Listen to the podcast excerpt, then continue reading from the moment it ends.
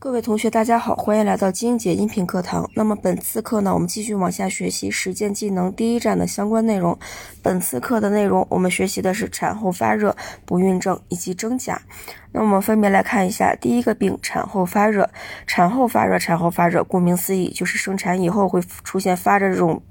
症状呗，那么它的概念呢，就是产褥期内出现发热持续不退，或者是突然的高热寒战啊，并且伴有其他症状的这种表现呢，称为产后发热啊，也是西西医学上所这个说的这个产褥感染啊，或者是产褥中暑等等。那我们来看第一个症型，叫做感染邪毒症啊，主症告诉你高热寒战、小腹疼痛巨按啊。恶露量多或者是少，恶露是不是就产后出现的这种啊一个特异性的物质？所以说呢，从这儿我们可以判断它是一个产后期啊，就是刚产后啊。同时呢，即使这个到时候他没有给你这个东西也没有关系啊，他前面肯定会给你一个这个概述的，告诉你，比如说患者什么什么刚刚生产过，然后现主症怎么怎么样啊，他肯定会给你提示的，这个没关系。那么主症他告诉你高热寒战了。同时，我们又知道，啊，它是一个产后，那是不是就是一个产后发热？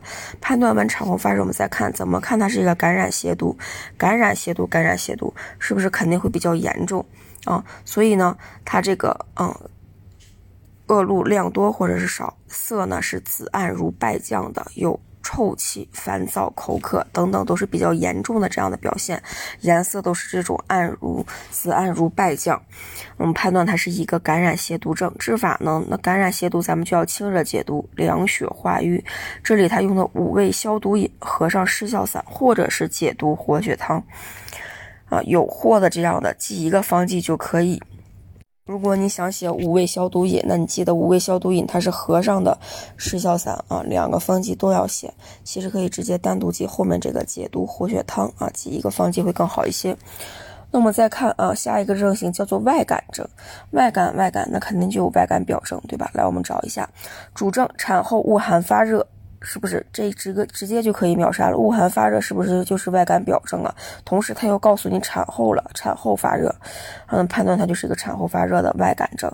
那治法呢？养血祛风啊，这里面方药用的是金防四物汤。第三个症型叫做血瘀症，主症呢寒热实作，恶露不下，啊，恶露不下，那必然是产后，然后寒热实作，又是一个产后发热啊，产后发热。然后我们再找血瘀在哪儿？舌紫暗有瘀点，脉是咸涩的啊，血瘀的表现。同时还有一句话叫做口干不欲饮，口干不运饮，嗯，在中诊中典型判断是淤血的啊，有淤血，体内有淤血的时候才会感觉口干，但是我又不想喝水啊，都是一派血瘀的表现。那么治法呢，应该活血化瘀，这里用了生化汤啊，生化汤既然血瘀了。不能好很好的这种生化血液，那我们就要用生化汤帮助它生化血液。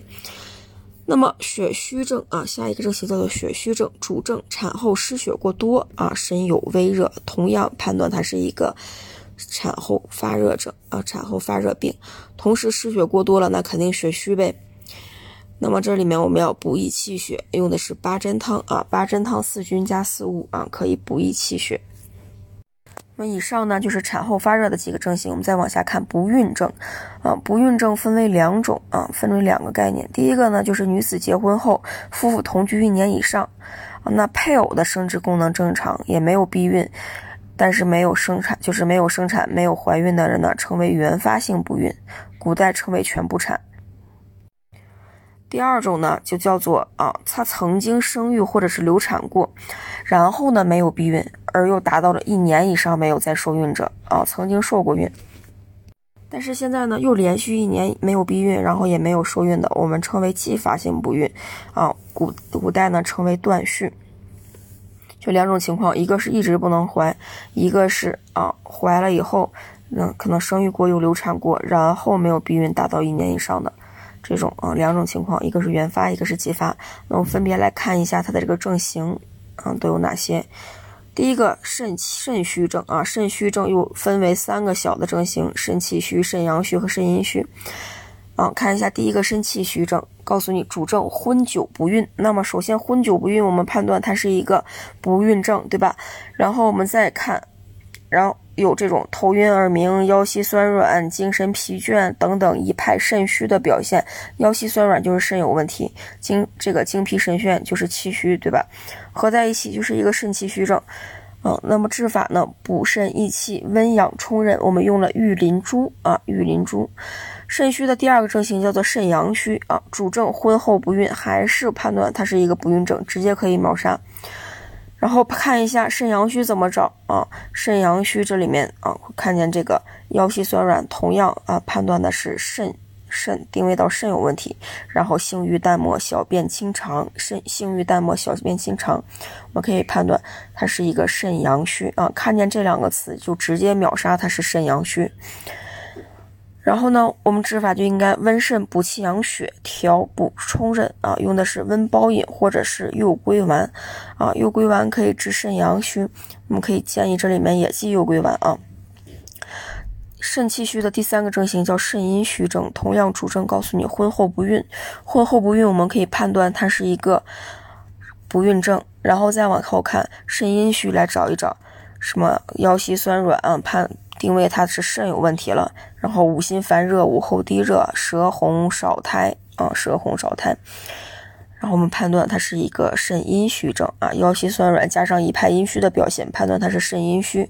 那么治法呢？滋阴养血，调冲益精。这里用了养精重郁汤，养精重郁，精就像精血一样啊，补阴血的。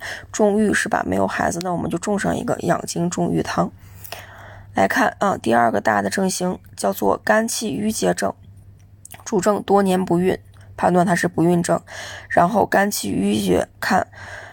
肝气郁结就像气滞一样呗啊，它会有这种经前乳房胀痛啊，同时肝气郁结是吧？心情不好跟情志有关系，会有精神抑郁、烦躁易怒的表现。